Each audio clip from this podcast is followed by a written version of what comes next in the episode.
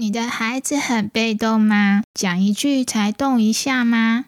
最讨厌的是说多了，他还会生气气呢。每天亲子间的大小冲突不断，爸妈一想到孩子就觉得心好累，而孩子也觉得爸妈不可理喻。欢迎来到阅读处方，解决你的问题，治愈你的心灵。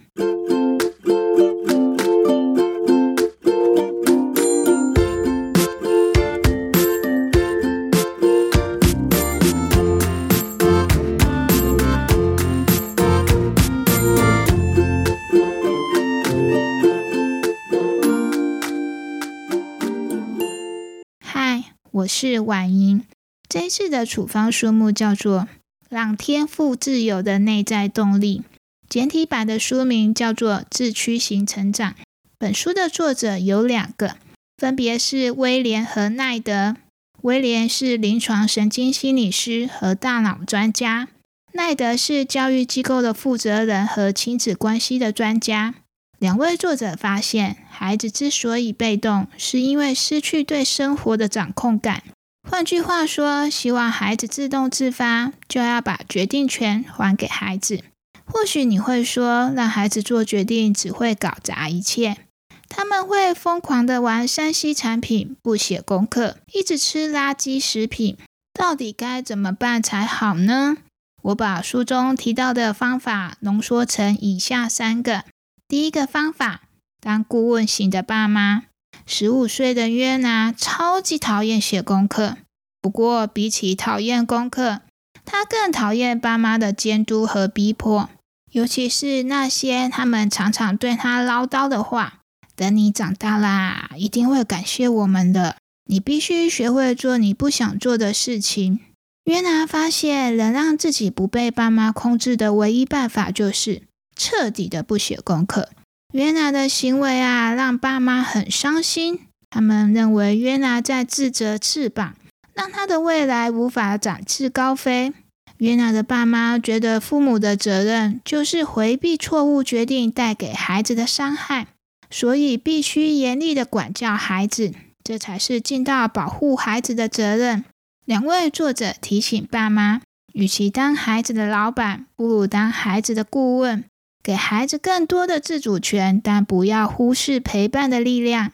约拿的爸妈听从作者的建议，改变之前的几个做法，比如把“说你的功课写完了吗”改成“你有什么需要我们帮忙的吗”。之前会盯着孩子写功课，改成问孩子要不要请家教来帮忙你呢？还跟约拿说啊，我们不愿意看到你的事情变成我们的事。如果真是如此，那我们可是把你给害惨了。如果你总是关注孩子交功课的最后时间，以及不知道丢在哪里的作业，还因此与自家的孩子交火，那就会把学校的压力带回家里。因此，那些唠叨、争论、一遍遍的提醒的效果，远不如一句“我那么爱你，才不愿意跟你吵功课的事情呢”。第二个方法。放手和界限同步进行。伟伟在公园玩得正开心，妈妈要带他回家的时候，他立刻拒绝了。这个时候，妈妈可以跟他说：“你是不是还想再多玩五分钟呢？”如果他之后还是耍赖，可以跟他说：“你是想过来握住我的手，还是要我带你走呢？”如果孩子还是不同意过来牵起你的手，那就把他抱起来，再把他带到车上。下一次去公园之前，你可以这样跟他说：“如果你在离开公园的时候能够接受我提前五分钟的建议，那我还是很愿意带你去公园的。我不愿意追着你到处跑，也不愿意跟你吵架。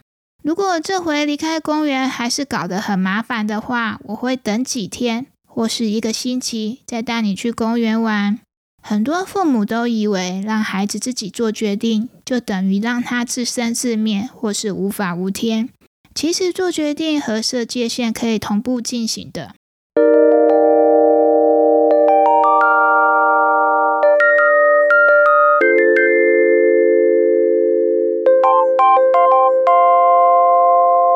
第三个办法，引发孩子的内在动力。两位作者提供一个引发孩子内在动力的配方，所需要的原料有：第一个，正确的心态。所谓正确的心态，是指成长心态。那怎么样培养孩子的成长心态呢？具体的方法是鼓励过程，而不鼓励结果。比如，孩子考完试，可以跟他说：“你努力准备考试，我都看在眼里。”而非跟他说：“这次考得真不错。”第二个，自主性、胜任力还有归属感。人类有自主性、胜任力和归属感这三种基本需求。这三种基本需求，用白话文来说，就是让孩子感觉我能做自己的主人，我能做到，我很重要。第四个，处于最佳水平的多巴胺。大脑里的多巴胺啊，等于人体的犒赏机制。书中提到一个故事，一个女孩写功课总是拖拖拉拉。当父母告诉她要带哥哥出门吃冰淇淋，结果呢，他在十五分钟内就完成所有的功课。但你会说，不可能天天都让孩子吃冰淇淋来启动他的多巴胺吧？作者也做出了一个简单的回应：平常要如何让多巴胺处在最佳的水平呢？那就要鼓励孩子在自己感兴趣的领域努力。最后一个，心流。当孩子专注他们热爱且有一定挑战的事物时，会进入一种被称为心流的状态，感觉时间过得很快，注意力也高度的集中，但不会感到有压力。频繁的触发心流状态，可以使大脑更具动机还有专注力哦。作者在书的结语中提到，多时候。与其说是培养孩子走向台前，不如说是要让父母自己隐身幕后。身为父母，我听来特别有感悟。不管是信任孩子能自己做出决定，还是避免自己过度保护孩子，甚或是要求自己不要把手伸进孩子的世界，这些都需要足够的勇气。可是别忘了，作者也鼓励大家说。人会忘记你所说的话，也会忘记你所做的事，但人永远不会忘记你带给他们的感受。觉得当父母不容易的时候，可以试着想想这些话。你希望让孩子在你身上得到怎样的感受呢？应该是爱、信任、支持和包容吧。就让他们来引导你努力前行。我是说书人婉莹。阅读处方，我们下次节目再见，拜拜。